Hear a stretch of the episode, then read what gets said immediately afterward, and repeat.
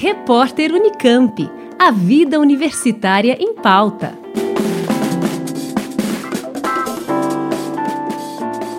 Recentemente, a CAPES divulgou os resultados do 16º Prêmio CAPES de Tese com as melhores teses defendidas em 2020. A UFSCar tem uma tese entre as premiadas e outras três receberam menções honrosas.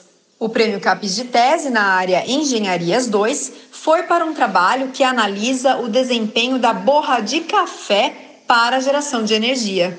A tese é de Lucas Massaro, doutor pelo programa de pós-graduação em Engenharia Química, e a orientação é de Maria do Carmo Ferreira, do Departamento de Engenharia Química. Já as menções honrosas foram para três pesquisas. A primeira, na área de biodiversidade, é de Bruno Kerber, com orientação de Miriam Pacheco, do Departamento de Biologia do Campo Sorocaba da UFSCar, e co-orientação de Paulo Paim, da Universidade do Vale do Rio dos Sinos.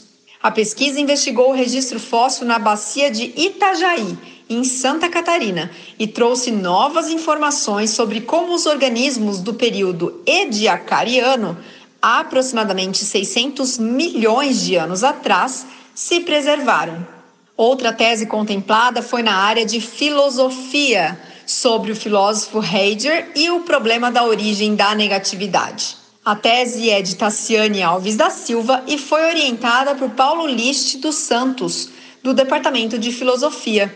A co-orientação foi de Marco Antônio Valentim, também do Departamento de Filosofia, mas da UFPR, a Universidade Federal do Paraná.